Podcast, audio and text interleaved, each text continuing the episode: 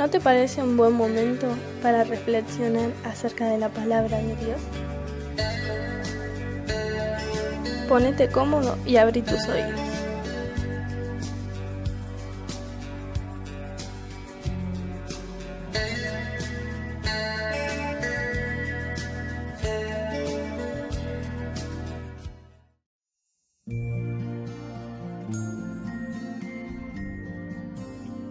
Yo recuerdo bien cuando mi niña aprendió a hacer sus dibujos y a escribir sus primeras palabras.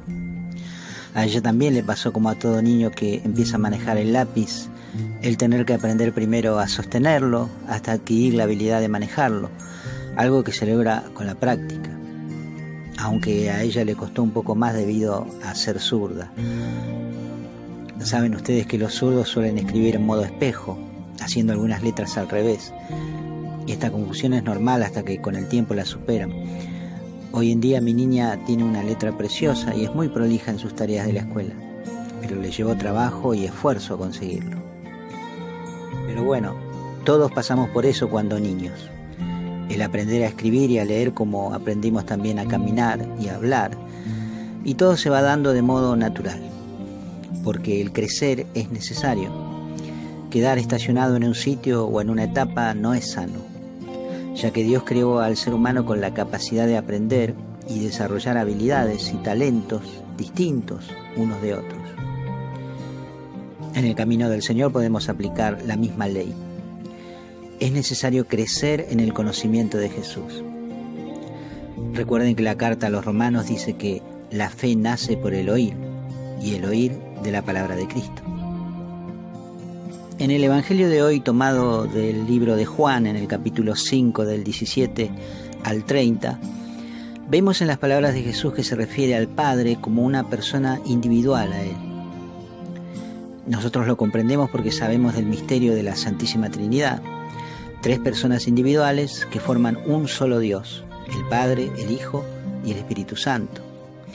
Pero en este texto Jesús deja en claro que el Padre y Él si bien son uno y están uno en el otro, tienen libre voluntad individual, porque habla de su voluntad y la voluntad del Padre. Por eso es que también Juan nos dice en su Evangelio que tanto amó Dios al mundo que dio a su unigénito. Pero a la vez Jesús nos dice también que a Él nadie le quita la vida, sino que la da por propia voluntad. Y esto es justo, porque Dios Padre no podía obligar a su Hijo a hacer algo sin que Él dé su consentimiento.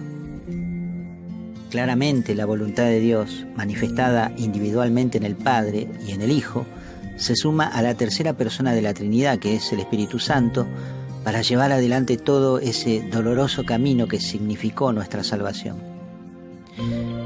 Esto debe quedar bien claro porque Jesús, al hacerse hombre, nos representa totalmente en la tierra. Él tiene el vínculo que antes tenía Adán con el Dios creador y obedeciendo busca ejecutar la voluntad del Padre, la cual coincide armoniosamente con la suya. Jesús llevando a ejecución la voluntad del Padre redime con su persona la desobediencia de Adán y nos vuelve a conectar con los lugares celestiales. Estas declaraciones de Jesús son muy importantes no están en la Biblia para rellenar espacios, ni se trata de un entramado de palabras para gente más instruida que nosotros. No, es muy sencillo de comprender.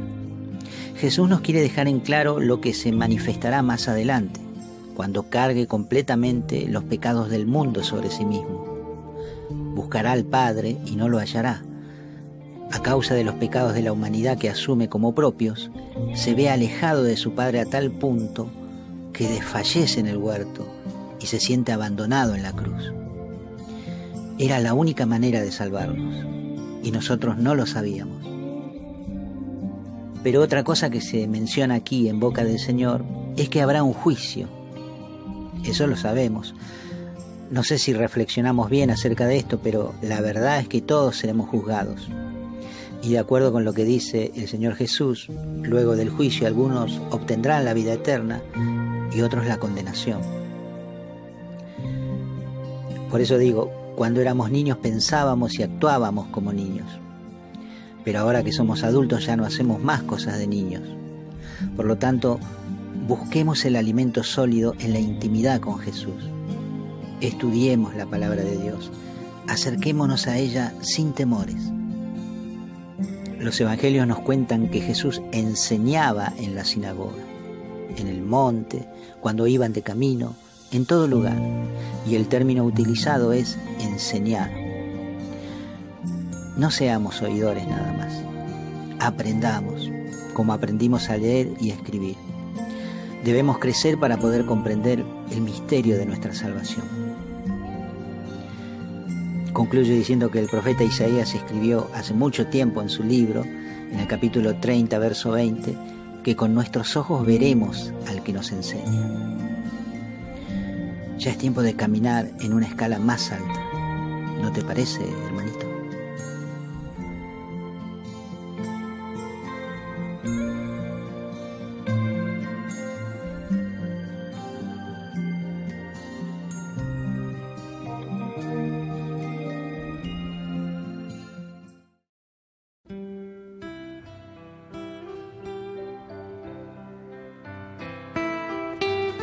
Si esta reflexión fue de tu agrado, si te sirvió para edificarte, intenta aplicarla a tu vida. Recordá que siempre, siempre ante las dificultades puedes buscar a Jesús. Que tengas un gran día.